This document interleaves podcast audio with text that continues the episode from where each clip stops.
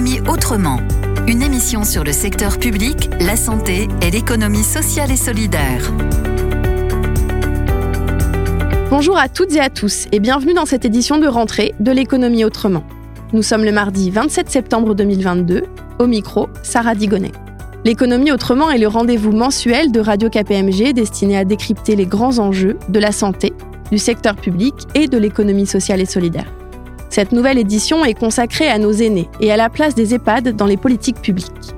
Du fait du vieillissement de la population, le nombre des 75-84 ans va enregistrer une croissance inédite entre 2020 et 2030, passant de près de 4 millions de personnes à plus de 6 millions.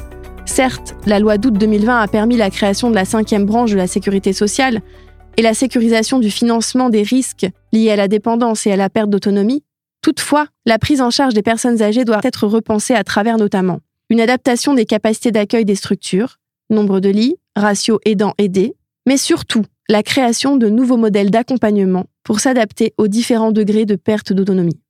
Le projet de loi de financement de la sécurité sociale pour 2023, présenté le 26 septembre, semble aller en partie dans ce sens sur le plan des moyens.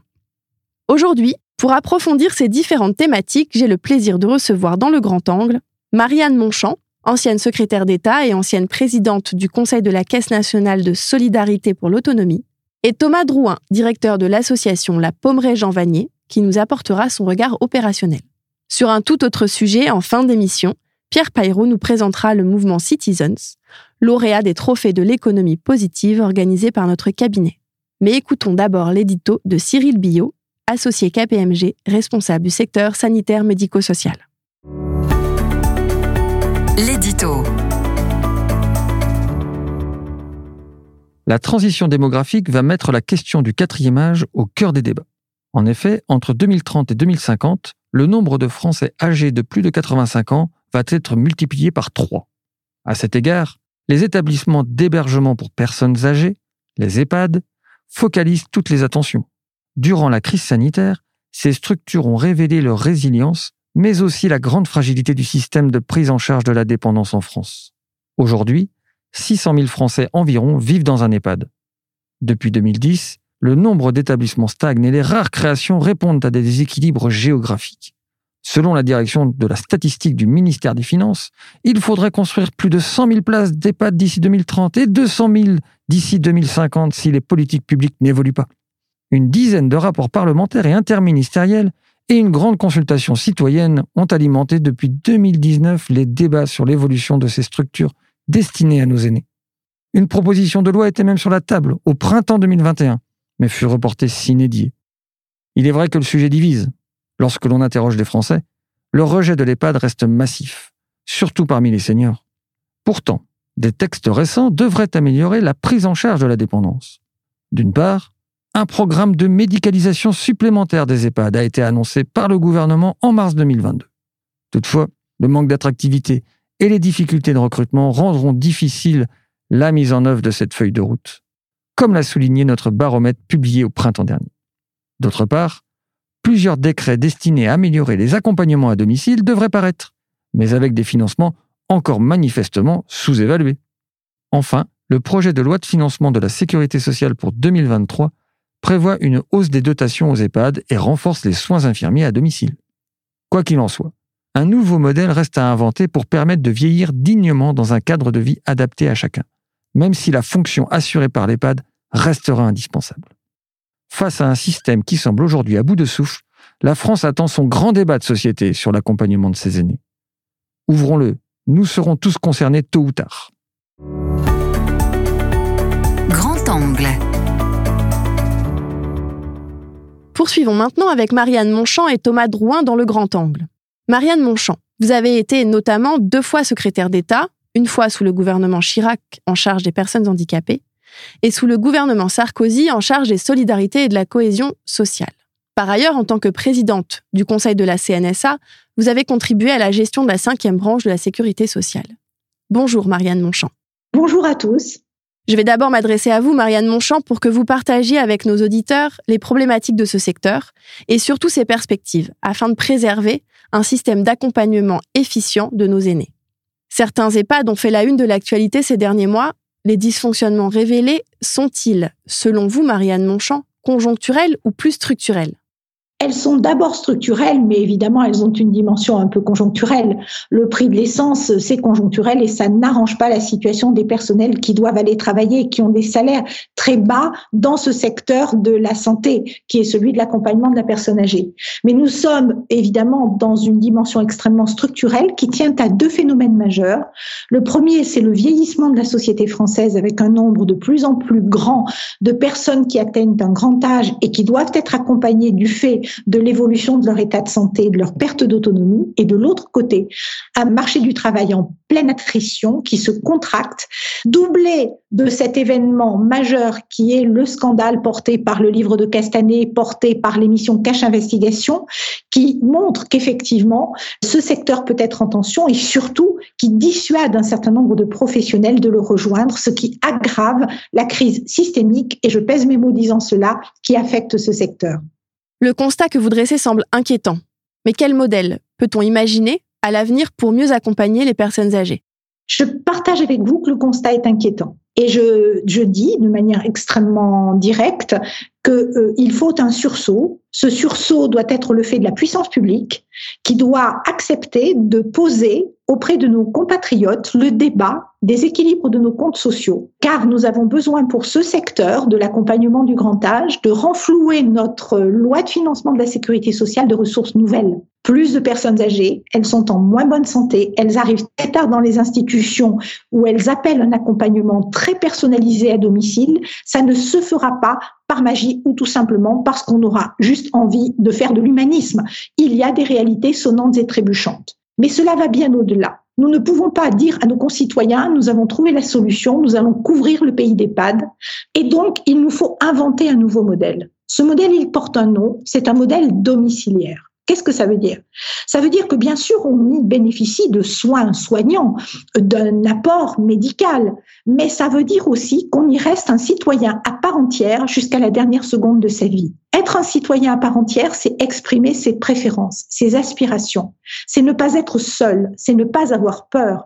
C'est avoir à ses côtés non seulement une infirmière qui intervient quand on a mal ou quand on a besoin de soins, mais aussi une fonction présentielle qui permet aux aidants familiaux d'apporter ce qui est le plus décisif, c'est-à-dire cette présence affective aux côtés de leurs proches, en ayant résolu les redoutables questions de l'organisation du soin, de la coordination du soin, que les professionnels peuvent parfaitement mettre à disposition des personnes qui avancent en âge dans la société française. Donc vous le voyez, ce modèle, il doit se transformer, il doit accepter de redonner à chacun une place qui est une place nouvelle pour les personnels soignants l'apport de soins spécialisés, sans aucun doute, de plus en plus experts, la prévention des hospitalisations qui sont délétères pour les personnes âgées qui ne s'en remettent pas, et bien entendu cette autre dimension plus, comment dirais-je, plus humaniste, plus éthique, qui est celle qui va se traduire par des indicateurs clés.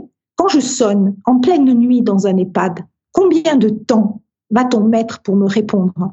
Si demain, j'ai un de mes proches qui revient de l'autre bout de la planète et qui arrive très tard dans mon EHPAD, est-ce qu'il pourra entrer dans mon logement après 23 heures et est-ce qu'il pourra passer un moment avec moi? Si demain je décide que ce plat que j'adorais manger quand j'étais un petit peu plus jeune et qui vraiment me redonnait le sentiment de retrouver les saveurs de mon enfance, est-ce que je pourrais en bénéficier dans mon EHPAD? Et nous savons qu'aujourd'hui, du fait d'une normalisation considérable et du poids au fond d'une sécurité que le système tout entier proroge dans les modes de fonctionnement des établissements, eh bien tout simplement nous l'avons perdu. Ce qui fait que la perte de sens généralisée conduit toute la société à se dire, mais au fond, ce modèle-là est-il le modèle de l'avenir? Il ne l'est pas. Et donc, ce que nous devons organiser, c'est le fait que, que l'on vive à domicile chez soi, ou dans une institution, ou dans un habitat dit de transition, comme une résidence autonomie, une colocation, les réponses en soins et en accompagnement viennent jusqu'à la personne dans une organisation qui, je viens de le dire, doit se transformer profondément. Si cette crise terrible que nous vivons, qui rend les personnes souvent malheureuses et les professionnels désorientés, si nous la traversons au profit de ce modèle d'après, alors nous pourrons dire que, au fond, cette crise a été porteuse de sens. Si nous n'en sommes pas capables, alors effectivement, je pense que nous ne sommes pas au bout d'une forme d'effondrement d'un modèle qui a pour corollaire une perte de confiance assez générale de la société française. Je le dis d'autant plus qu'à l'hôpital, il y a encore beaucoup de choses à faire et qu'il serait vraiment très dommageable que les Français doutent de leur système de santé et doutent de leur système de l'accompagnement du grand âge. Vous parlez du besoin de confiance dans notre système de santé. Pour l'accompagnement des personnes âgées, est-ce que la cinquième branche de la sécurité sociale peut être la solution? Ça n'est pas la solution, mais c'est la première brique de la solution parce qu'il est indispensable d'allouer les bons financements publics aux bonnes réponses et aux bonnes solutions. Donc la cinquième branche est très utile. En revanche, sans la transformation du modèle, sans la construction de cette fonction présentielle que j'évoque auprès de vous, les allocations de ressources sont au fond la prolongation du modèle actuel. Et donc le débat avec la nation est maintenant indispensable comment voulons-nous collectivement accompagner le grand âge? Je pense que là, nous avons un magnifique enjeu sociétal. Il est devant nous. Juste décidons-le et faisons-le. Merci beaucoup, Marianne Monchamp, pour la clarté et la force de vos propos. Thomas Drouin, je me tourne maintenant vers vous. Vous êtes directeur de l'association La Pommeraye Jean Vanier, située à Criquetot, l'Esneval, près du Havre, et regroupant notamment un EHPAD, un foyer de vie et un accueil de jour. Bonjour Thomas Drouin. Pouvez-vous rapidement nous présenter votre structure? Bonjour, merci de m'accorder ce temps de parole. Je vais tout d'abord vous présenter un, peu euh, notre association qui est historiquement la résultante de deux associations. Tout d'abord, on a eu la création de l'EHPAD de la Pommeraye en 1975. L'idée été de pouvoir créer, trouver des solutions à tous euh, ces agriculteurs qui, après un long labeur, puissent trouver une solution d'hébergement euh, au sein de, notre association. Et au-delà de ça, historiquement, on a eu aussi un rapprochement en 2013 précisément avec l'association Jean Vanier qui s'occupe du secteur handicapé, notamment des personnes euh, handicapées vieillissantes. Donc, pour bien repréciser les choses, on a euh, deux sites clairement deux sites. Hein. On a le, site de Crypto Esnoval qui abrite un EHPAD de 110 résidents, ainsi qu'un service d'aide à domicile et de portage de repas. Et on a notre site qui abrite notre foyer de vie hein, pour personnes handicapées, qui est situé à Rolleville, hein, 76 résidents, et qui a la particularité aussi également bah, d'accueillir euh, deux services de l'EHPAD, qui sont euh, une plateforme de répit et un accueil de jour. Donc, on s'occupe de gens qui sont atteints de maladies dégénératives et de troubles Alzheimer. C'est-à-dire que sur la plateforme de répit, nos équipes vont se déplacer au domicile pour pouvoir s'occuper de, des gens qui ont ces pathologies. Et le but étant de soulager les, aidants familiaux. Parce qu'on se retrouve dans un contexte bah, d'épuisement, d'épuisement à cause de, de, ces pathologies et de cette maladie. Et euh, il est vrai que c'est important de pouvoir retrouver un peu de soi-même lorsque la maladie vous accapare 24 heures sur 24 à la maison et de pouvoir faire de simples démarches administratives, d'aller au restaurant. Nos équipes sont là pour pouvoir aider ces personnes, euh, notamment bah, les, les, conjoints de, de bénéficiaires qui ont des pathologies. Et sur notre accueil de jour, ce sont les mêmes missions, sauf que cette fois-ci, nous allons chercher les bénéficiaires au domicile pour l'accompagnement. Et l'idée aussi, c'est de pouvoir euh, rompre l'isolement de montrer qu'on a activité, même si on est en milieu rural, qu'on est un lieu de vie, qu'on a des idées, des capacités d'innover. Ça passe par la prévention, hein, des informations sur, les, sur la nutrition, sur euh, prévenir les chutes.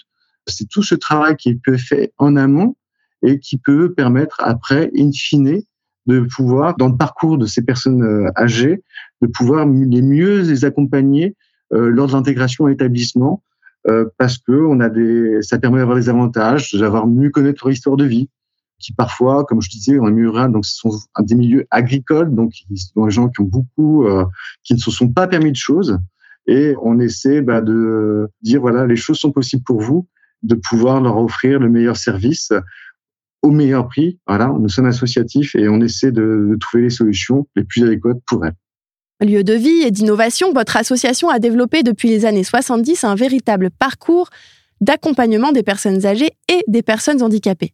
Pouvez-vous nous en dire plus?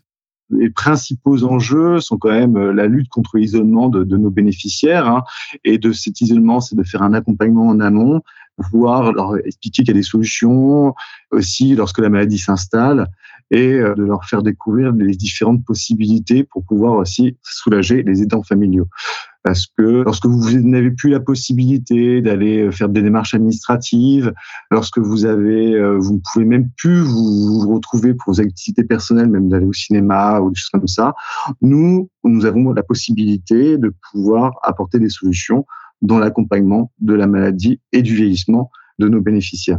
Et surtout, euh, avec cet aspect où, comme étant associatif, euh, on essaie d'être euh, pragmatique dans, notre action, toujours dans l'intérêt, euh, je dirais, bah, financier de, nos bénéficiaires. Ça passe par des activités. On a la chance de pouvoir les emmener au bord de la mer. Ça passe aussi par cette conception où on, attache beaucoup d'importance à l'histoire de vie de chacun de nos bénéficiaires pour pouvoir les mettre en avant, malgré la maladie. En écho aux propos de Marianne Monchamp sur la nécessité d'un nouveau modèle, quel est votre point de vue? Aujourd'hui, on fait face à l'actualité qui est liée à la crise euh, en Ukraine et avec la Russie. Hein. Cependant, elle existait déjà euh, l'été dernier avec les problèmes techniques qu'avait rencontré la Russie sur les sur l'énergie, notamment sur les fournitures de gaz, qui s'est répercuté directement au niveau microéconomique sur nos établissements médico-sociaux, sur les coûts de fonctionnement sur tous les services qui utilisaient euh, le gaz. Hein. On, a eu nos factures qui ont été multipliées par quatre, qui contraint aujourd'hui l'exploitation de nos structures médico-sociales. Hein. Au-delà de l'aspect financier, c'est pouvoir se poser la question comment peut-on créer de la valeur, de la valeur qui passe euh, par euh, l'expertise de, nos de nos professionnels pour pouvoir mieux orienter les familles qui sont un peu désemparés, hein, euh, et toujours cette notion de moindre coût. C'est là que vais un peu évoquer euh, ce qu'on appelle un peu le care management, hein, c'est-à-dire que aujourd'hui, on a, euh, est en train de, c'est un, un nouveau métier qui est en train de se construire, qui permet d'orienter les familles sur, euh, voilà, vous avez telle pathologie, quel service peut venir vous aider, ou euh, vos parents sont isolés, nous, on se propose d'aller les rencontrer, de leur téléphoner. Voilà, ça, c'est vraiment la vision d'avenir. Et il faut vraiment positionner l'expertise de nos EHPAD aujourd'hui pour être retraduite par ces, outils de care management. Et ça, c'est important. C'est, euh, et j'inciterai bien, comment pouvons-nous créer de la valeur avec notre expertise d'aujourd'hui pour pouvoir mieux accompagner le parcours de nos aînés. Merci beaucoup à tous les deux pour ces échanges très riches et d'une actualité toujours criante. À l'heure où le projet de loi de financement de la sécurité sociale est en cours d'examen, les regards se tournent vers les moyens qui seront consacrés à cet enjeu qui nous concerne tous. Espérons que nos espoirs ne soient pas déçus. Le Zoom. La rubrique Zoom de l'émission L'économie autrement accueillera pour cinq éditions les lauréats des premiers trophées de l'économie positive organisé par la région Normandie-Outre-mer KPMG. Ces trophées ont rassemblé près de 70 candidatures et 350 participants le 15 septembre dernier pour la révélation des cinq lauréats, dont un prix du public. Pour ce numéro de rentrée, nous donnons la parole à Pierre Payrot, fondateur de Citizens, lauréat de la catégorie Alliance territoriale. Bonjour Pierre Payrot. Bonjour. Quel est l'objet de Citizens? L'objet de Citizens, c'est euh, de faciliter la rencontre entre les besoins des associations locales et l'envie d'engagement des gens, des citoyens. Donc nous, on a Citizens, on a été créé au début en 2017. On était une association média. Donc on a au départ créé des contenus qui étaient des vidéos, des articles, des portraits de fondateurs, fondatrices d'associations ou entrepreneurs sociaux. Et ensuite, en fait, on s'est rendu compte que le besoin en visibilité, c'était un besoin qu'elles avaient, toutes ces associations, et qu'elles avaient d'autres besoins, des besoins financiers, des besoins humains, des besoins matériels pour se structurer, pour se développer. Et c'est à ce moment-là, euh, début d'année 2020, qu'on a créé euh, une activité qui était plus de d'aller euh, engager les gens et de vraiment connecter les associations ces besoins-là avec des moyens, des moyens humains. Et, ces moyens humains, on les a notamment trouvés au sein des entreprises, puisqu'on a développé une plateforme d'engagement citoyen qui permet d'engager les entreprises dans les enjeux sociaux environnementaux et notamment les salariés des entreprises. Du coup, les collaborateurs vont, grâce à cette plateforme, pouvoir s'engager sur du bénévolat au sein d'associations locales ou euh, dans le cadre de leur temps de travail dans ce qu'on appelle le mécénat de compétences. Ça, c'était la première activité. Donc aujourd'hui, on, fédère euh, près de 200 associations en Normandie et on a un peu plus d'une vingtaine d'entreprises partenaires qui sont euh, des PME, des ETI, mais aussi des filiales de grands groupes.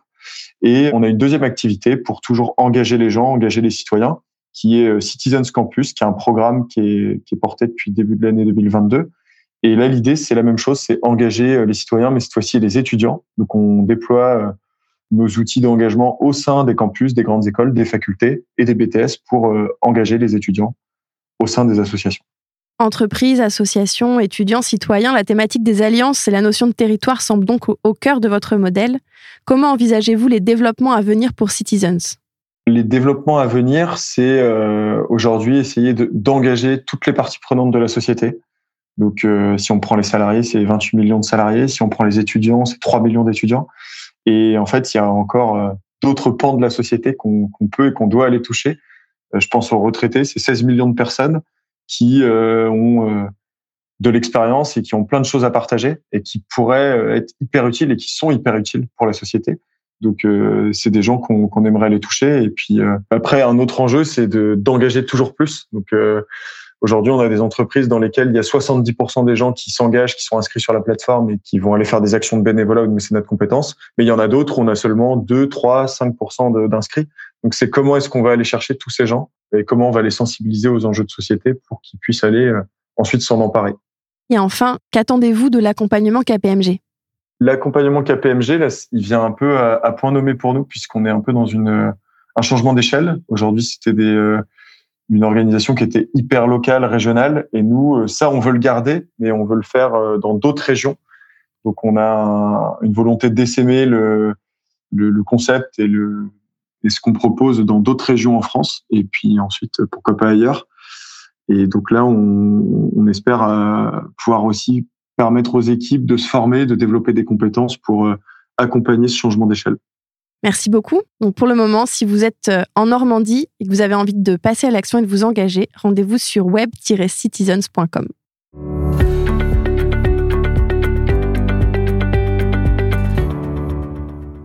Et cela nous donne un avant-goût de l'émission d'octobre qui sera consacrée au mécénat de compétences. Ainsi se termine cette édition. Ce fut un plaisir pour moi de présenter cette émission et de participer à cette aventure radiophonique qui est avant tout une belle réalisation humaine et collective. Vous avez rendez-vous le 25 octobre prochain pour une nouvelle édition de l'économie autrement. L'économie autrement, une émission de Radio KPMG.